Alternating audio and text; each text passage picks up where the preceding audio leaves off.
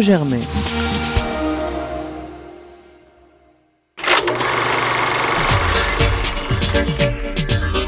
Popcorn, l'émission ciné de Radio Germaine, saison 10. Scene one, Apple, take one. Bonjour à tous, c'est Popcorn, l'émission Ciné de Germaine. Je suis aujourd'hui en compagnie de Félix, Joséphine, Antoine, Adrien et Jeanne. Bonjour. Bonjour. Bonjour.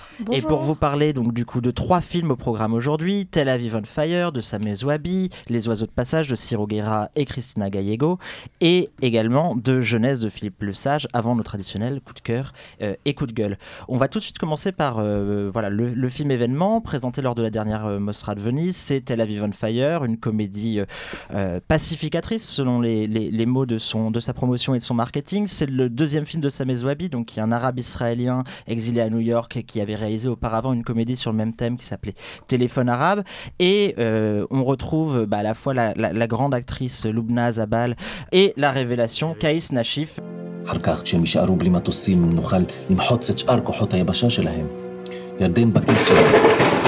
حبيبي سلام لوين داهم هيك؟ سلام مساعد إنتاج الجديد את נראית ממש פצצה. תודה. يعني تقدرش تقول لمرة تساتسا مش محترم מי אומר לבחורה, את נראית צצה? זה עכשיו בסדר או השפלה? C'est Joséphine qui va nous parler effectivement de, ce, euh, de cette euh, comédie euh, douce amère. Euh, donc ça parle de Salam, qui est un arabe israélien, euh, scénariste d'un soap palestinien, qui est autant regardé euh, des, deux côtés, des deux côtés de la frontière. Et lorsqu'il se met à écrire, à coécrire avec un, un garde de poste frontière, le feuilleton prend une dimension politique. Et qu'est-ce que tu as pensé du film du coup Joséphine? Alors, je, je dirais que c'est un film agréable, euh, plutôt drôle, euh, ce, qui, ce qui est quand même un peu, un peu rare des films euh, dont on peut dire ça.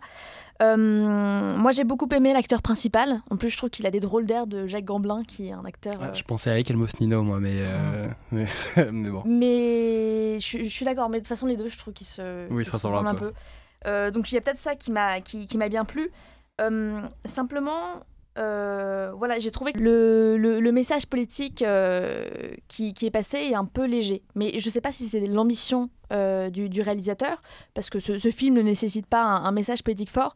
Simplement, voilà, je trouve que la fin est un peu gentillette, on va dire, mais en même temps, on pouvait s'y attendre parce que.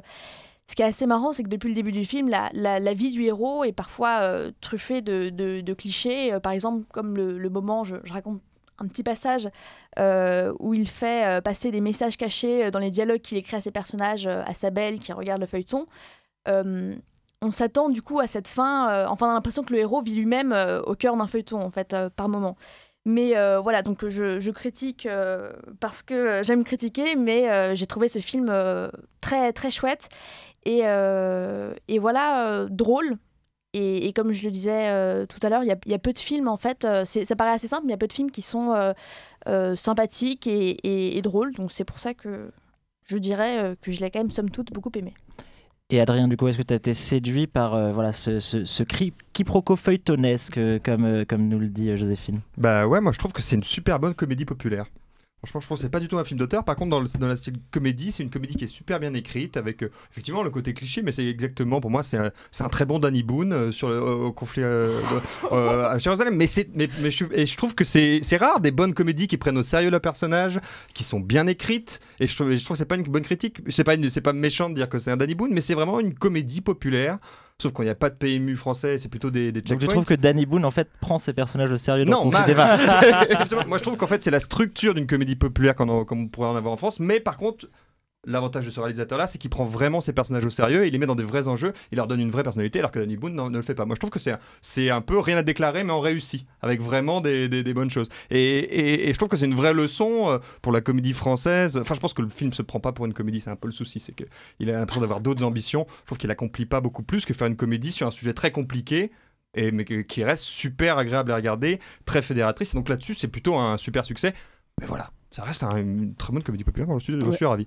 C'est dommage que ce soit pas marketé comme ça. Je, je vous trouve un peu tous les deux un peu difficile, notamment sur le message politique quand même, parce que c'est, enfin, c'est un, cinéma qui, c'est un cinéma qui évidemment est, est là, enfin, c'est un cinéma de divertissement. Et tu parlais de cinéma pacificateur, c'est vrai qu'il y a un côté pacificateur sur justement ces Arabes israéliens. le- on parle de, euh, de, de la guerre de six jours en 67 et les accords d'Oslo euh, qui ont suivi. Le film souffle sur ça d'ailleurs, sur le, sur le, le feuilleton qui, euh, qui montre cette, cette femme qui va espionne, qui doit se charger de tuer euh, un général. Mais on a quand même un cinéaste qui, bah, qui filme notamment euh, le mur de séparation qu'on voit, euh, qu'on voit apparaître euh, plusieurs fois. Et il y a toute une mise en abîme sur ce feuilleton et l'imbroglio, pour être politiquement correct, euh, israélo-palestinien. C'est une mise en abîme sur le feuilleton et sur ce, cet, homme qui est complètement perdu entre euh, l'obligation qu'il a d'écrire pour quelqu'un, parce qu'il y, y a un enjeu sur, euh, y a un enjeu sur le, le, fait qu'il qu'il- qu'il a les mains liées en fait en écrivant son scénario, et sur le fait que ça, représente aussi ce côté, la tragique histoire israélo-palestinienne à laquelle on est confronté depuis, euh, depuis X années. Et sur le fait que, euh, que, que on, a, on a ce- cet homme qui est euh, complètement perdu et qui essaie de s'en sortir avec des ressorts scénaristiques tous les plus invraisemblables les uns que les autres et qui suit en fait la logique israélo-palestinienne qu'on a depuis euh, quelques années, à savoir euh, le fait qu'on a X rebondissements, X, X tra- tragédies euh, qui arrivent, que ce soit le- les intifadas ou que ce soit la, la marche du retour l'année dernière. Et donc le film résonne en fait quelques années après sur ces événements qui sont arrivés, et, mais dans un côté pacificateur justement, où on n'essaie pas de mettre tout le monde à une grande table et d'essayer de rire ensemble à la fin, mais en tous les cas d'essayer de parler de euh, de la Palestine, d'avoir des réflexions sur euh, ce que euh, la façon dont Israël a de considérer euh, ses, ses ressortissants arabes, la façon dont le général parle des Arabes israéliens en les traitant d'arabes, en disant c'est un, un baiser d'arabe avec des petits bisous, alors qu'un vrai baiser israélien, c'est avec la langue, etc. Donc c'est, une comédie qui, brasse- qui brasse pas mal de choses, qui est, je pense, du domaine de la comédie. C'est pas, tu, tu, enfin, tu disais que c'était, non, toi Adrien qui disait que c'était, que c'était pas forcément, enfin que c'était une comédie qui se prenait pas au sérieux. Moi, je pense que c'est une comédie qui se, qui se prend, qui se prend au sérieux. Ah non, justement, je dis que c'est une comédie qui se prend au sérieux. Ah, pardon. Mais qu'elle n'a le vertu que d'une comédie et pas tellement d'un film d'auteur. euh, elle aborde des thèmes, qui, elle aborde sur, le, sur un ton qui est très léger, des thèmes, des, des thèmes qui sont pour le coup euh, assez graves, et, euh, qui, mais elle s'en sort très bien parce qu'il y a, on a absolument aucun moment euh, de, racisme ou euh, de moment de dérapage euh, particulier sur le film. Et c'est une, une- une très jolie réflexion sur l'état du monde israélo-palestinien, l'état du monde, enfin l'état de la région israélo-palestinienne. Et, et je pense que ça, déjà ça donne à réfléchir et c'est c'est un joli geste de cinéma. Voilà, donc un, joli geste de cinéma en, signe de dialogue, un peu comme euh, bah, ce feuilleton qui, euh, revient euh, tout, au long du, tout au long du film et qui traverse comme ça, avec cette idée que l'art pourrait potentiellement traverser les frontières et en même temps que de chaque côté, il sera sans cesse manipulé. Manipulation, il en est question dans Les Oiseaux de passage, avec justement la, question de l'arrivée de la drogue à l'intérieur de, ce très beau pays qu'est la Colombie. Les Oiseaux de passage, c'est à la fois donc le film qui faisait l'ouverture de la quinzaine des réalisateurs l'année dernière, mais aussi le quatrième film de Ciro Guerra, après L'ombre de Bogota, Les Voyages du vent, qui était également présenté au Festival de Cannes, et puis surtout euh, ce qui est pour moi son chef-d'œuvre euh, actuel, euh, qui est le magnifique L'étreinte du serpent, donc qui était sorti il y a deux ou trois ans, et, et qui était justement cette, cette odyssée colombienne extraordinaire, et qui était un, un film dans lequel voilà, vivaient ensemble plus d'une vingtaine de langues, de différents types d'ethnies et de peuples. Euh, et là, voilà, il sort de l'auteurisme noir et blanc pour aller vers des couleurs euh, beaucoup plus fortes et euh, crédite pour la première fois, donc du coup, sa monteuse et co-scénariste Christina Gallego, qui est donc co-réalisatrice euh, du film. Donc voilà, l'idée est, d'essayer de, euh, de parler effectivement bah, de- de- d'une œuvre, euh, d'une œuvre commune pour, euh, pour ces deux réalisateurs colombiens. Et euh, voilà, déjà dès le démarrage un des films colombiens euh, qui a le plus de succès à la fois en France et à l'international. Et on vous passe tout de suite une partie de la bande-annonce.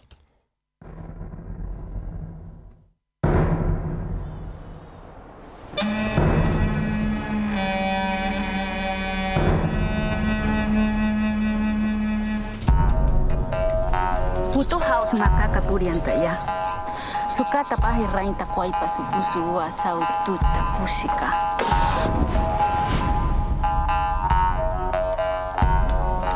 Míralo, Rafa. La marihuana es la felicidad del mundo. Et voilà, Jeanne, dis-nous ce que tu as pensé de, de ce quatrième. Jeanne, dis-nous ce que tu as pensé de ces oiseaux de passage. Alors donc euh, les oiseaux de passage de Cristina Gallego et Ciro Guerra racontent un peu la naissance des cartels de la drogue en Colombie dans les années 70 et du coup on, suit cette histoire à travers le, personnage de Rapayet qui est un homme qui veut se marier avec une jeune femme de la famille indigène des Wayuu et, euh, et pour pouvoir payer la dot et euh, se marier avec elle il va devoir trouver des sous. Et du coup il va se mettre à faire du deal d'herbe. Et ça va prendre des proportions immenses euh, dans dans cette, euh, dans cette famille euh, ancestrale avec ses, ses traditions et, et, ses peurs et ses angoisses aussi liées à toutes, euh, toutes les symboliques qui existent autour des traditions et de leur culture. Et ça va euh, créer de, grands conflits une espèce euh, de guerre euh, interne à la famille. Et mon avis sur ce film, personnellement, c'est un beau film, on ne peut pas le nier. Euh, esthétiquement, c'est absolument magnifique. Les, les, plans sont sublimes, les couleurs sont sublimes, euh, le mouvement du vent, les vêtements de cette famille, euh, leur visage aussi, parce que c'est très particulier. C'est, voilà, les peaux des Colombiens et tout ça, on, sent vraiment qu'il y a un vrai travail qui est fait sur la direction artistique pour la forêt, pour se remettre un peu dans ce cadre-là des années 70. Donc esthétiquement, vraiment, c'est parfait, il n'y a rien à dire. En revanche, sur le propos, bah, moi, j'ai trouvé que c'était en surface un peu tout le long et je me suis accrochée à personne et je me suis très vite ennuyée. Et du coup, je suis pas vraiment rentrée dans l'histoire parce que j'ai pas cru au personnage, parce que j'ai pas trouvé les acteurs très bons. Donc, euh, les réalisateurs disaient qu'ils n'avaient pas réussi vraiment à trouver euh, des acteurs provenant de la région même, de la région même, pardon, de euh, la communauté Wayuu. Et du coup, ils avaient dû prendre des acteurs professionnels et les mélanger avec deux trois figurants de la communauté. Et en fait, je trouve que ça marche pas parce que parce que j'ai l'impression que tout est faux, je m'attache à personne, euh, chaque personnalité est très exagérée en plus. Par exemple, il y a la mère de famille qui est très euh, marâtre, euh, au point d'un personnage Disney un peu. Et du coup, dans un film comme ça, avec cette ambition, cette envergure, ça se voit cinématographiquement parlant, et, par tout ça, bah, pour moi, c'était un trop grand décalage. Et voilà, je pense que je suis vraiment passée à côté. Et donc toi Antoine, est-ce que tu as, as, été davantage sensible en termes d'incarnation à, ce, à, ces euh, oiseaux? En termes d'incarnation, euh, je sais pas, mais en termes de, de produits euh, bruts, on va dire oui. Euh, je trouve que c'est une fresque diablement efficace, tout est vraiment écrit au millimètre, peut-être un peu trop d'ailleurs, mais justement on a une montée en tension assez bien réalisée. je trouve que voilà, que, que ce soit en termes de rythme, en termes de de réalisation, en termes d'accompagnement sonore, etc. Tout nous fait euh, rentrer dans cette histoire. Alors oui, c'est très classique, c'est très euh, même shakespearien, euh, limite euh, dans, dans, ses ressorts dramatiques, etc. Avec cette, cette voilà la corruption qu'engendre le pouvoir, l'argent sur, sur les hommes. C'est un thème très classique qu'on a vu mille fois. Mais là, effectivement, sur ce terrain géographique assez particulier, ça quand même génère une forme d'originalité, de choses que moi je n'avais jamais vues, euh, même si effectivement dans le propos, dans, dans l'histoire, c'est somme toute très classique. Mais euh, non, moi j'ai été plutôt convaincu. Euh, j'ai envie de dire encore la faute aux Américains, quoi. Euh, c'est encore le cas. Euh, mais, mais effectivement, c'est peut-être un peu. Et aux Européens, mais surtout aux Américains mmh, dans les années 60. Mais mais voilà, après, oui, c'est peut-être un peu grossier dans le propos, surtout avec cette morale à la fin, voilà, enfin, qui est clairement énoncée d'ailleurs par un personnage. Mais moi, j'ai été quand même assez emballé par, par ce film. Ouais, non, mais, mais même le côté exacerbé a quelque chose de, de, de très intéressant parce qu'il y a, il y a Ciro Guerra et, et. Et Christina Gallego. Ciro Guerra et Christina Gallego ont la volonté de faire une sorte de quasi-western et donc avec ces clichés aussi, ces, grandes, ces rébanes, ces choses comme ça. Donc le film a euh, évidemment ces personnages euh, qui sont euh, ces personnages caricaturaux, mais aussi ces territoires et c'est aussi un film de territoire et de frontières. Sur le, le, le, les territoires sont témoins du récit et ils participent entre les plantations et en même temps juste l'idée de géographie qui, fait partie intégrante du récit sur euh, ces, grandes plaines, cette maison qui est euh, au milieu du désert euh, à un moment. Je peux en parler beaucoup plus parce que je, je, je m'en souviens pas très bien, mais j'ai le souvenir d'avoir, oui, ce film qui flotte. En effet, euh, ce que tu disais, Jeanne, il y a ce côté un peu flottant en permanence, et en même temps, euh, l'idée, la, belle idée d'avoir cette espèce de western colombien avec son, euh, son côté politique aussi sur euh, justement les, la vie des Américains et des Européens dans le narcotrafic dans les années 60 et, euh, et l'enjeu que ça peut avoir sur les populations locales, comment elles y participent et comment elles sont entraînées. D'ailleurs, on voit que euh, ces lunettes Ray-Ban et ces choses comme ça, il y a une réappropriation des codes du western américain par ces populations colombiennes. Et ça en fait. enfin, le, le film m'avait assez plu au moment où je l'avais vu. Non, le film est, effectivement, je, suis, je suis assez d'accord avec, avec euh, Jeanne sur son analyse. Moi, je, je commencerai par dire, dans un premier temps, que le- la partie intéressante du film, on va dire, c'est le côté les origines, quoi. C'est-à-dire d'où vient le trafic contre la drogue, est- et on retourne d'un coup le miroir. C'est-à-dire qu'en fait, là où en permanence on est dans la manière dont on filme euh, les questions de, de la guerre des drogues dans le cinéma euh, latino, on est toujours sur, bon bah voilà, la drogue elle arrive comme ça, de but en blanc, et donc du coup il y a la pas du gain, et en fait à partir de la pas du gain, les trajectoires des personnages et des différents personnages vont se dessiner, euh, elles vont se croiser, ils vont se tuer, etc. Et donc d'une certaine manière, il y a une sorte de renvoi de la faute à l'intérieur des populations en disant en fait c'est juste l'humain euh, attiré par la peine du gain, et puis de toute façon euh, les flics sont corrompus en Amérique latine, enfin tout ce qu'on connaît dans, dans, dans ce cinéma-là.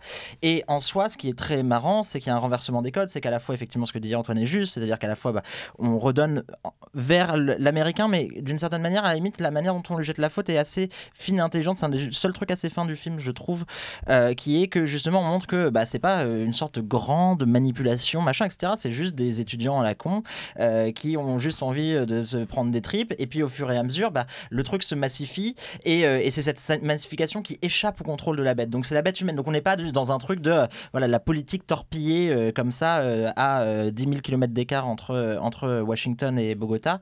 Et ça, ça, je trouve ça assez beau et assez juste. Après, la deuxième qualité du film, c'est la capacité de Guerra et de, et de Gallego à faire des images. C'est-à-dire, c'est des gens qui sont capables de créer des images. Et d'ailleurs, d'inscrire le film dans une dimension qui n'est pas du tout latino-américaine. C'est-à-dire que le film n'a rien de latino-américain, ni dans son rythme, ni dans son image, et ni dans sa narration. Et c'est là où je trouve que le film euh, euh, pêche euh, littéralement, bien entendu, avec la question effectivement des personnages. Et je pense qu'en fait, il y a- une raison aussi potentiellement un peu politique derrière ça, c'est-à-dire que il y a une sorte de refus lié à un véhicule d'image dans toute l'Amérique latine de glorification des narcos et de glorification de cette culture alternative, etc., qui fait que beaucoup de jeunes se sentent attirés vers ça, vers ce pouvoir vers cet argent. Et là, il y a une volonté du coup de faire un film très responsable. Et donc, en faisant un film très responsable, et bah du coup, dès qu'il y a quelque chose de positif qui arrive dans la vie de l'un, il faut que très rapidement, il y ait un truc très tragique et très pour montrer quand même que c'est vraiment pas bien. Et donc, à chaque moment où il y a quelque chose en montée, et ben il y a quelque chose qui revient en descente beaucoup plus fort. Et en fait, du coup, le film en termes d'arc narratif, j'ai presque l'impression d'être devant une série Netflix. Et d'ailleurs, c'est pas étonnant parce que Ciro Guerra euh, a été pris pour faire un film américain, donc le prochain qui est une grosse production, et le prochain et son prochain film sera une série Netflix. Et en fait, je comprends très bien ce qu'ils sont allés chercher. C'est-à-dire que le problème, c'est que le véhicule seul du film c'est la narration, c'est les péripéties qui vont venir. Et là, on est sur un film de deux heures où chaque toutes les 10 minutes, toutes les 15 minutes, bah voilà, il y a un changement de décor, il y a un changement d'endroit, il y a un changement de personnage. On passe de l'un à l'autre et on, en fait, on construit véritablement rien en termes de mise en scène. Et c'est ça qui est très dommage, notamment euh, par rapport à l'étreinte du serpent euh, pour pour c'est que l'étreinte du serpent, tout ce qui était la poésie, le symbolisme, la puissance de l'image, elle était au cœur du film et elle reluisait sur toute la narration. Ce qui fait que le film avait potentiellement un côté un peu chiant pour les gens, il était plus radical dans son autorisme, mais le film t'emportait, te transportait. Là, on est sur un film qui reste en permanence saqué, qu'on a à la fois l'impression de ne jamais avoir vu parce que je racontais, c'est-à-dire la narration de départ, le machin, et en même temps qu'on a déjà vu mille fois, et dont, voilà, aujourd'hui, ce qu'on vend, c'est euh, un thriller scorsésien en Colombie, et malheureusement, le film n'est pas grand-chose de plus que ça, et euh, j'aurais aimé, et je pense que beaucoup de gens auraient aimé, pas avoir un énième narcos euh, de la part de la Colombie, mais d'avoir quelque chose d'un peu plus Valentin. Bah, je suis tout à fait d'accord avec ce que tu viens de dire. Je vais juste prolonger. Euh, en fait, ce qui a été dit sur l'esthétique, c'est assez juste dans le sens où c'est très joli, mais euh, ça n'a aucune idée de mise en scène. À l'exception, euh, j'y reviendrai, du, de l'histoire du héron. Euh, Qu'est-ce que j'entends par mise en scène? Tout simplement, c'est, c'est- je, je reviens toujours avec ma, fameuse définition, mais c'est le rapport justement de l'esthétique à un, à temps, le scénario et un, un décor, un espace, et c'est le lieu du film. Et je trouve que justement, il n'y a, a rien qui fait finalement le pont entre cette esthétique et euh, le scénario et le temps, à part euh, le, scé- le scénario et le, décor, à part ce, héron ou ce flamant rose noir, on ne sait pas trop exactement ce que c'est, cette espèce d'esprit qui va hanter euh, Rapayette. Ça, c'est une super idée de mise en scène, mais ça manque. C'est-à-dire que c'est le, seul îlot au milieu d'un océan de, de trucs assez jolis, qui me fait penser un peu, dans un certain sens, à un film qui était sorti il y a quelques années qui s'appelait Joja. Ça a été tourné dans un format carré, et ça me fait penser un peu à la même chose, dans le sens où euh, c'était très joli, c'était une belle fresque, mais il n'y avait pas grand-chose derrière. Et ce film-là, me fait un peu penser à ça dans le point de vue de, de- l'esthétique. Par contre, à côté de ça, c'est vrai qu'il y a un, message qui est forcé, euh, à tel point que le scénario, à partir de la, de la quatrième ou cinquième partie, euh, ne tient plus debout. C'est-à-dire qu'on sent vraiment que le réalisateur vont forcer leurs propos pour enfin, forcer leur scénario pour, pour, pour, euh, mo- démontrer leurs propos. Euh, bon, je vais pas spoiler, mais il y, a- des trucs à la fin qui sont complètement aberrants. C'est-à-dire que euh, personne va au bout de son truc simplement pour qu'il reste finalement une solution pour pourrir la vie complètement de Rapayette. Où au final, il va finir, bon, complètement, euh, là je spoil, il va finir complètement à la rue, mais on sent vraiment que ça, c'est complètement forcé. C'est-à-dire que ça ne tient sur rien. Euh, tout part complètement en vrille et c'est assez dommage parce que je pense que le propos aurait passé euh, de la même façon si ça n'avait pas été aussi forcé d'un point de vue du scénario. Juste peut-être juste pour conclure, moi je suis quand même content, tu vois, qu'un film comme ça, sans doute va, je pense qu'il va avoir un succès en salle, et je pense qu'il va amener, euh, tu vois, il va peut-être faire euh, découvrir un certain cinéma à des personnes qui n'auraient pas l'habitude de, de voir euh, des réalisateurs colombiens, etc.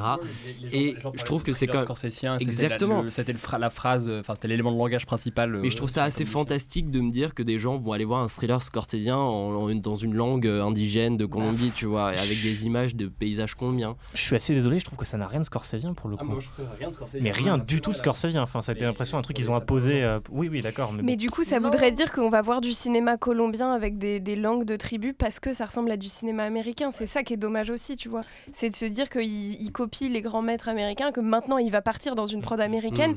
Et du coup, on, prom on promeut rien, ni de sa culture, ni de son pays, ni de son talent de réalisateur finalement. Vu qu'il n'est pas capable de faire de la mise en scène. Voilà, donc c'était le débat sur euh, les oiseaux de passage, euh, donc du coup qui se sont fait euh, dépasser par euh, Valentin et Jeanne, mais que Félix et Antoine défendent euh, ardemment. Et puis on, on finit par euh, Genèse. Genèse, c'est le film euh, tièdement. Euh, Une, ardeur tiède, si vous voulez. Mais euh, donc du coup, donc c'est le septième film de Philippe Lesage. Philippe Lesage qui a cette particularité intrigante euh, et d'ailleurs encore plus au regard de son film d'être un cinéaste qui vient du documentaire à la base. Et c'est seulement donc son troisième film de fiction après le très remarqué et le seul qui était sorti en France auparavant, qui était le très beau pour ma part, Les démons. Jeunesse, c'est un roman d'apprentissage, une sorte de film d'initiation avec Noé Habitat notamment que qu'on avait remarqué et aimé euh, pour la plupart d'entre nous dans Ava, euh, donc le film de Léa Misius euh, l'année dernière, et également euh, Théodore Pellerin qui jouait le jeune Xavier Dolan dans Juste la fin du monde. Voilà, c'est un film atmosphérique qui souhaite être une sorte de mélange un peu vaporeux comme ça entre genre et auteur autour de la question, autour de la question des amours adolescentes et des premiers amours. Et on va tout de suite vous montrer une partie de la bande-annonce et vous allez très vite comprendre de quoi on parle.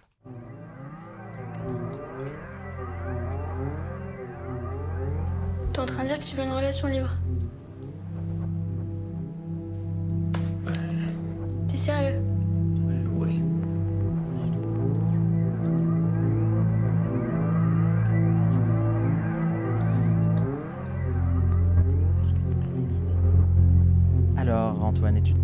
Sous le charme de ce premier amour de Genèse? Euh, non, sur le charme de certains acteurs du film peut-être, mais euh, sur le charme du film un peu moins. Voilà, teen movie euh, made in Québec.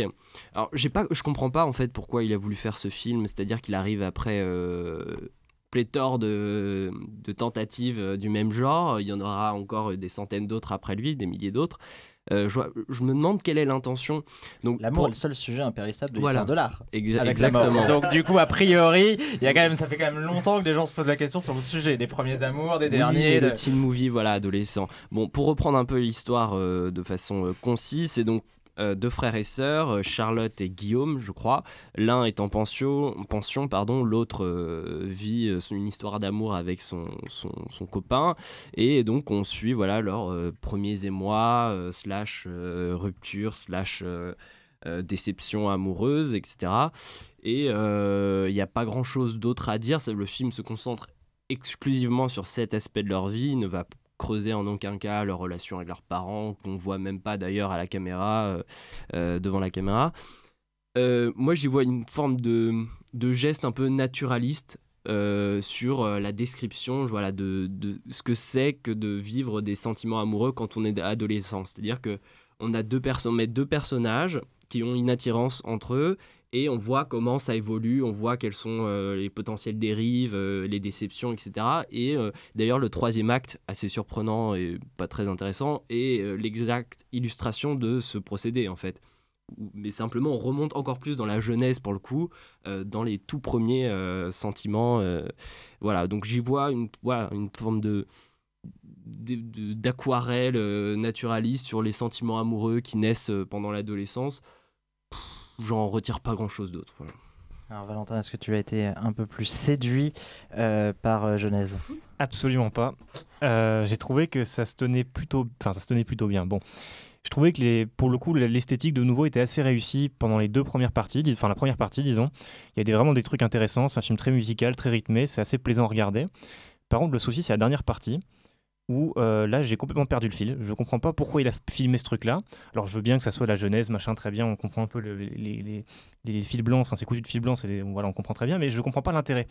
Et en fait, ce qui fait que très vite, il nous perd complètement. Et je reprends le, papier des cahiers qui ont bien résumé le truc. Ça nous donne l'impression, en fait, de, que le réalisateur a fait des trucs dans notre dos qu'on comprend pas trop exactement ce qu'il a fait, mais qui tirait des ficelles, et c'est un, truc très gênant en fait. C'est-à-dire qu'on sait pas où il veut nous emmener, donc il, espèce de, il essaie de tirer des ficelles dans tous les sens, et, ça marche absolument pas. Et moi, à la fin, j'étais hyper gêné, parce que bon, déjà, c'est très très chiant la- dernière partie, mais surtout, ça marche absolument pas. Et euh, ça m'a fait beaucoup de peine parce que de nouveau, c'est un type visiblement qui a un peu de talent euh, ou qui essaie d'en avoir, mais qui pêche pour le coup un peu comme, euh, comme le précédent, par, euh, enfin non pour le coup à l'inverse du précédent, par absence de message. Le, le précédent c'était excès de message, lui c'est absence de message et je trouve ça assez désolant. Alors moi, je, je- je suis intrigué parce qu'effectivement, dans cette programmation, euh, voilà, qui est un peu qui est un peu collégiale, on, on a trois films euh, pour la première fois qui sont trois films. Il n'y a pas un film français et il n'y a pas un film, il y a pas un film américain. Et ce qui est très intéressant, c'est qu'on on- voit aujourd'hui quand même une mutation du cinéma euh, vers euh, une sorte de volonté de se détourner de ce qu'on appelle l'auteurisme, c'est-à-dire euh, vraiment le cinéma Saint-Germain-des-Prés, autorisme chiant, le déplechinage, etc. euh, que tout le monde a, voilà, qui, qui a été l'incarnation, l'incarnation d'un certain cinéma français et européen euh, pendant des années. Et, euh, et en fait, on se rend compte que euh, voilà, de plus en plus de, de- de réalisateurs aujourd'hui cherchent à faire nourrir justement le, le cinéma d'auteur, c'est-à-dire la volonté d'un message unique et d'un final cut accordé à un réalisateur, à travers quelque chose de plus figé, de plus structuré, qui est quelque chose qui vient du domaine du genre, la comédie pour Tel Aviv on Fire, le cinéma de mafia et même le western. On a beaucoup parlé de western, moins de mafia, alors que le- pour moi, le film est des deux héritages sur les os de passage. Et sur Genèse, justement, bah, c'est euh, c'est un, un drôle de film parce que pour moi, il se nourrit de manière quasiment exclusive euh, de la question du clip.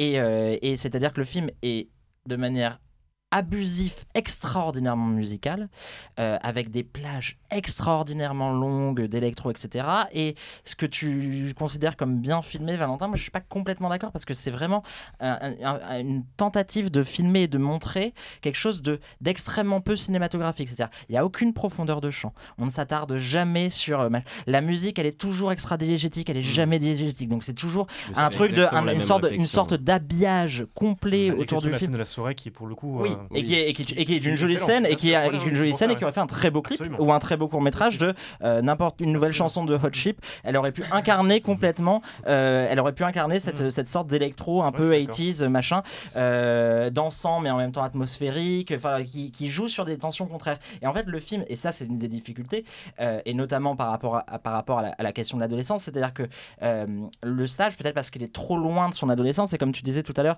tu disais voilà il a l'impression de tirer les ficelles. C'est vrai qu'il est extraordinairement à distance. Il est extraordinairement à distance, mais il est en surpoint de ses personnages en permanence. C'est-à-dire qu'il est toujours, euh, voilà, il les regarde vers le haut, il essaye de leur donner une sorte de vague consistance euh, assez difficile, mais surtout tout ça passe euh, de manière extraordinairement monocorde et monotone. C'est-à-dire qu'il y a très peu de rupture de ton dans son film, et au contraire l'adolescence c'est les premiers amours et les premiers émois, c'est le temps de l'intensité, c'est le temps de la, la puissance, c'est le temps de la force, c'est le temps de la des, des, des- voilà des, des, amours passionnés et des, et des déceptions extraordinairement dures. Et en fait, du coup, la difficulté, c'est que la distance à laquelle il nous met, eh ben, accorde au film une sorte de truc monographe qui fait qu'on ne s'accroche jamais véritablement à ces personnages. Et au-delà, effectivement, des, un vrai souci du film qui est la question de sa troisième partie, mais euh, sur laquelle je ne reviendrai pas. Voilà pour les critiques euh, tièdes, euh, sinon, euh, sinon euh, de Genèse. Euh, on n'ira pas voir la suite. Et, euh, et donc, du coup, on va tout de suite passer au coup de cœur et au coup de gueule. Et on va commencer par le coup de cœur ou de gueule de Joséphine. Alors, moi, j'avais très envie de parler de euh, Yojimbo. Il me semble que j'en ai jamais parlé. J'ai déjà dû parler de Kagemusha, mais pas de, ce- de celui-là de Kurosawa. En ce moment, je suis plongée dans la musique. euh, donc, euh, ça m'a fait repenser à ce film, qui est donc très rapidement, c'est l'histoire d'un samouraï 100 mètres, qui est joué par Toshiro Mifune. Et, qui, du coup, parce qu'il est désœuvré, parce qu'il s'ennuie, va s'arrêter dans une ville et complètement foutre le bordel. En fait, en s'associant à différents clans, il va participer à la, chute de la ville. Et, franchement, tous les films de Kurosawa, ils sont géniaux, mais ce qui fait que celui-là, euh, je trouve qu'il a quelque chose en plus qui fait qu'il il fait partie de mes préférés, c'est que c'est un film... euh, c'est un film méchant, c'est un film mauvais. Euh, le Toshiro Mifune, il est cynique, il est décadent. Et on le ressent énormément dans la musique. Parce que je trouve que c'est vraiment une, musique cynique. Et, c'est ça qui est, qui est vraiment plaisant dans ce film, c'est son côté sombre. On signalera d'ailleurs euh, la, la présence et la ressortie en salle du seul film réalisé par Toshiro Mifune dans sa vie qui s'appelle La guerre des 50 000 qui est en Mmh. ce moment euh, au Champollion et qui est une rareté absolue. Donc euh, si vous ne l'avez pas vu, allez le voir. Antoine, on va tout de suite passer à ton coup de cœur. Tu parce que tu n'as pas de coup de cœur parce que tu n'as pas de cœur. Et c'est Jeanne la- voilà, qui va nous présenter. Ah bah voilà, t'aurais t'aurais pu en passer un par Antoine. On sent le, le défaut de solidarité à l'intérieur de cette émission. Alors, mon premier coup de cœur, c'est le film euh, sorti la semaine dernière de Eva Trobisch, euh, Comme si de rien n'était, un film allemand qui, euh, je crois, a eu un prix. euh, À Locarno. voilà, à Locarno. C'est un excellent film, c'est vraiment sublime. C'est donc l'histoire d'une jeune femme qui, malencontreusement, à une soirée trop arrosée, se fait violer d'un viol qui n'est pas si violent que ça et qui n'a pas tant l'air que ça d'en être un. Et, euh, et en fait, au début, on croit que c'est juste l'histoire de, ce viol-là et comment ça va peser sur elle dans sa vie. Et en fait, on se rend compte qu'il y a beaucoup, beaucoup de niveaux de lecture dans ce film. Et il y a notamment celui où on voit juste l'oppression masculine et la domination du, du enfin, le patriarcat de manière générale dans la vie d'une femme. Et euh, c'est fait et mis en scène de manière extrêmement subtile dans tout. Et c'est absolument euh, merveilleux. C'est très, très violent, mais très, très, très, très beau. Les acteurs sont incroyables. Donc vraiment, je vous recommande tous d'aller voir ce film parce que je pense que c'est aussi de l'ordre de, de l'éducation. En fait, c'est une manière de parler euh, du viol et des violences, des violences faites aux femmes euh, d'une manière belle, artistique, subtile et qui aura, des, je pense, des répercussions très différentes en fonction du public. Donc je vous invite à voir ça. Et donc du coup, ton deuxième coup de cœur, tu vas le faire après Valentin. Ok. Du coup. Parce que du coup, comme euh, pour des questions paritaires, euh, Jeanne a trois coups de cœur ce soir. Alors moi ça va être un coup de cœur. Euh, je suis désolé, mais ça va être pour les cahiers du cinéma qui ont fait ce mois-ci un numéro assez fabuleux, qui ont fait non mais qui font qui ont fait vraiment un numéro fabuleux euh, sur euh, qui ont c'est un, c'est un herbier tout simplement. Et ils sont partis du constat très simple et très juste qu'on n'avait plus de mots en fait pour décrire les paysages qu'on voyait au cinéma. C'est-à-dire qu'on voit de- sans doute de plus en plus de paysages au cinéma, mais euh, qui sont à la fois filmés par les réalisateurs de manière totalement euh, euh, extérieure à ce qu'ils montrent, c'est-à-dire qu'ils peuvent filmer une forêt comme ils filmeraient une falaise, ça serait exactement la même chose.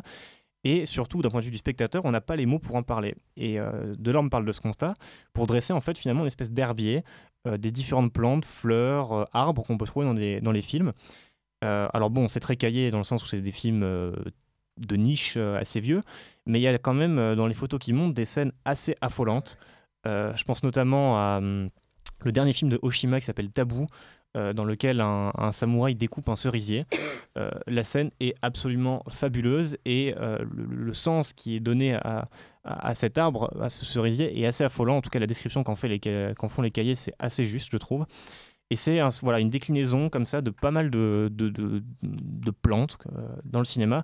Et c'est extrêmement intéressant, d'une part parce que ça remplit finalement le rôle que le cinéma ne remplit pas euh, de défense de l'environnement. C'est-à-dire que euh, dans, la défense du droit des femmes, de plus en plus, le cinéma essaie de remplir ce, ce- rôle-là. Pour l'instant, en ce qui, concerne l'environnement, à part les tentatives assez désastreuses de Yann, de Yann, de Yann Arthus Bertrand, le cinéma ne fait rien. Et la critique, qui est le cinéma par d'autres moyens, euh, parvient à mon sens. Woman at War, à- quand même, qui a, Pardon qui a fait Woman, Woman at War, qui a fait Ah, ça, j'ai pas vu, mais. euh, euh, qui ok, ça, je veux bien. d'ailleurs, je crois. Toujours est-il que bon, je trouve que les cahiers remplissent bien leur rôle pour le coup, et euh, ça donne un dossier euh, à la fois brillant et à la fois sublime.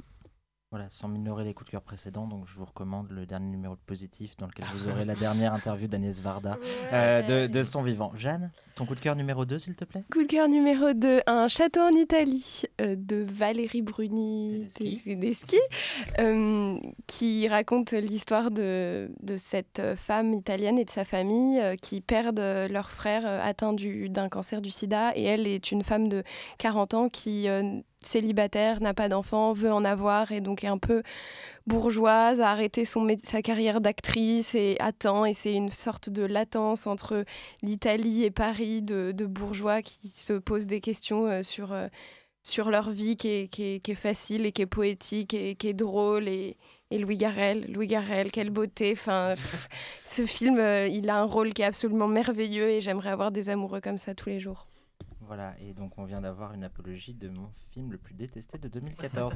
Euh, et donc Félix, quel est ton coup de cœur? En, en plus, j'ai loupé un petit battement de cœur au moment où tu as dit un château en c'est- j'ai- j'avais eu la critique de Popcorn d'un château en Italie au moment où je n'étais pas à Popcorn, et donc c'était l'une des premières émissions que j'avais écoutées, donc Et euh, je trouvais ça. Eh ben écoute, euh, les, c'est des, chroniqueurs ne sont plus présents, et. euh, et peu- moi.